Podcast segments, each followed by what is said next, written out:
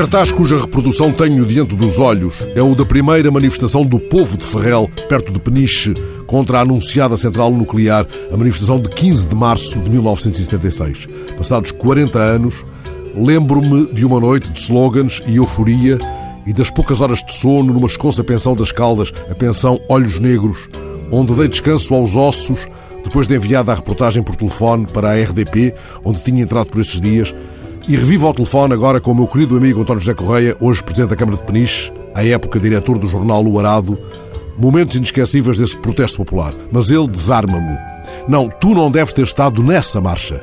Essa foi a primeira marcha do povo de Ferrel, a marcha espontânea, a que fincou os pés no chão desarmada de outras vozes. Depois houve a grande manifestação. Assim refaço mentalmente a ordem dos dias. Não me lembro de facto de ter ido à antena do Minho Velho, que será de novo lugar de encontro este domingo, ao fim da manhã, depois da concentração no Largo de Nossa Senhora da Guia. Lá estará, 40 anos passados, António Eloy, que conheci nesses dias distantes e cujas intervenções fui seguindo ao longo destes anos, tantas vezes clamando sozinho no deserto com a sua voz indomável. Já se apagou, entretanto, a voz de Delgado Domingos, um pioneiro que trouxe o aval da ciência à desmontagem de um engodo muito antes de Chernobyl. Vem daí, desse rumor de vozes ao vento de Ferrel, o vento sobre o qual ele fazia previsões num site meteorológico que manteve por muito tempo no técnico, o respeito que sempre mantive por Delgado Domingos, uma das primeiras vozes que o meu gravador, ainda de fita, registou em Portugal.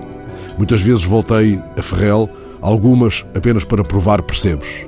Chegam por estes dias notícias inquietantes de Espanha. Já não posso perguntar a Delegado Domingos se os ventos correm também sobre as águas de um Tejo em cujas margens há perigos localizados, mas de novo soam os acordes da canção que o Fausto compôs ao ritmo de uma marcha de protesto de há 40 anos em Ferrel.